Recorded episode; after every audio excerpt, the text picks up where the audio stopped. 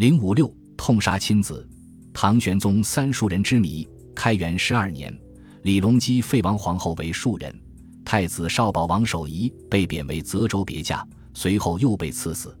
三个月后，王庶人死在冷宫之中，死因成谜。随后，李隆基立即将武氏册立为惠妃。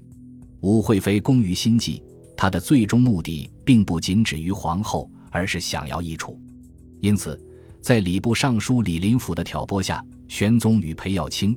张九龄等大臣的关系逐渐破裂，这为武惠妃一处扫清了障碍。武惠妃还对着玄宗哭诉说：“太子竟然结党，想要害我们母子。”玄宗对儿子的情谊本就在武惠妃阴柔的长期作用下日益淡薄。听了这话，薛冲顶门，立即找来宰相商议废除太子的事宜。首辅宰相张九龄坚决反对，玄宗又确实找不到儿子们的罪证，只得暂且忍了这口气。同年，张九龄又在几桩人事任免案上反对玄宗的意见。玄宗一怒之下发诏书，命中书令张九龄为尚书右丞相，罢治政事，其权力由李林甫取代。武惠妃向太子及二王假传旨意，说是内宫有盗匪，皇帝让太子立即披甲领兵护驾。少不更事的太子和二王对这道旨意没有任何疑心，立即照办。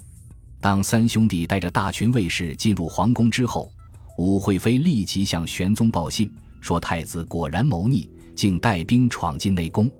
玄宗大惊，即日下诏将太子李英、鄂王李尧、光王李居废为庶人，不经过任何审讯勘查，就在一天之内废掉太子和两位亲王，这使得朝野上下大为震动。很多人虽然口不敢言。但心里都深为三人叹息，而由于事出仓促，与三人有关的亲族官员都还在任上，为之暗暗奔走。武惠妃很快就觉得自己有些势单力薄，她也知道太子谋反之事经不得推敲，唯恐三庶人府中接待自己所派内侍的人还有开口说话翻案的机会，决定尽快斩草除根。于是，武惠妃连同李林甫和女儿女婿。拼命地将众人为三叔人鸣不平的事情改头换面之后灌进玄宗的耳朵里，制造紧张气氛。正在气头上的玄宗经武惠妃、李林甫的吹风，立即下令将三个儿子一起处死，以绝后患。开元二十五年四月廿三，三叔人冤死。这个消息使得举国上下都沉浸在哀痛之中，人们不但诅咒武惠妃的阴险。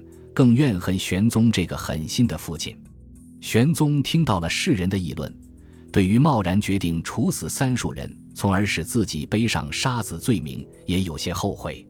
而武惠妃则趁热打铁，让自己的儿子李茂登上太子之位。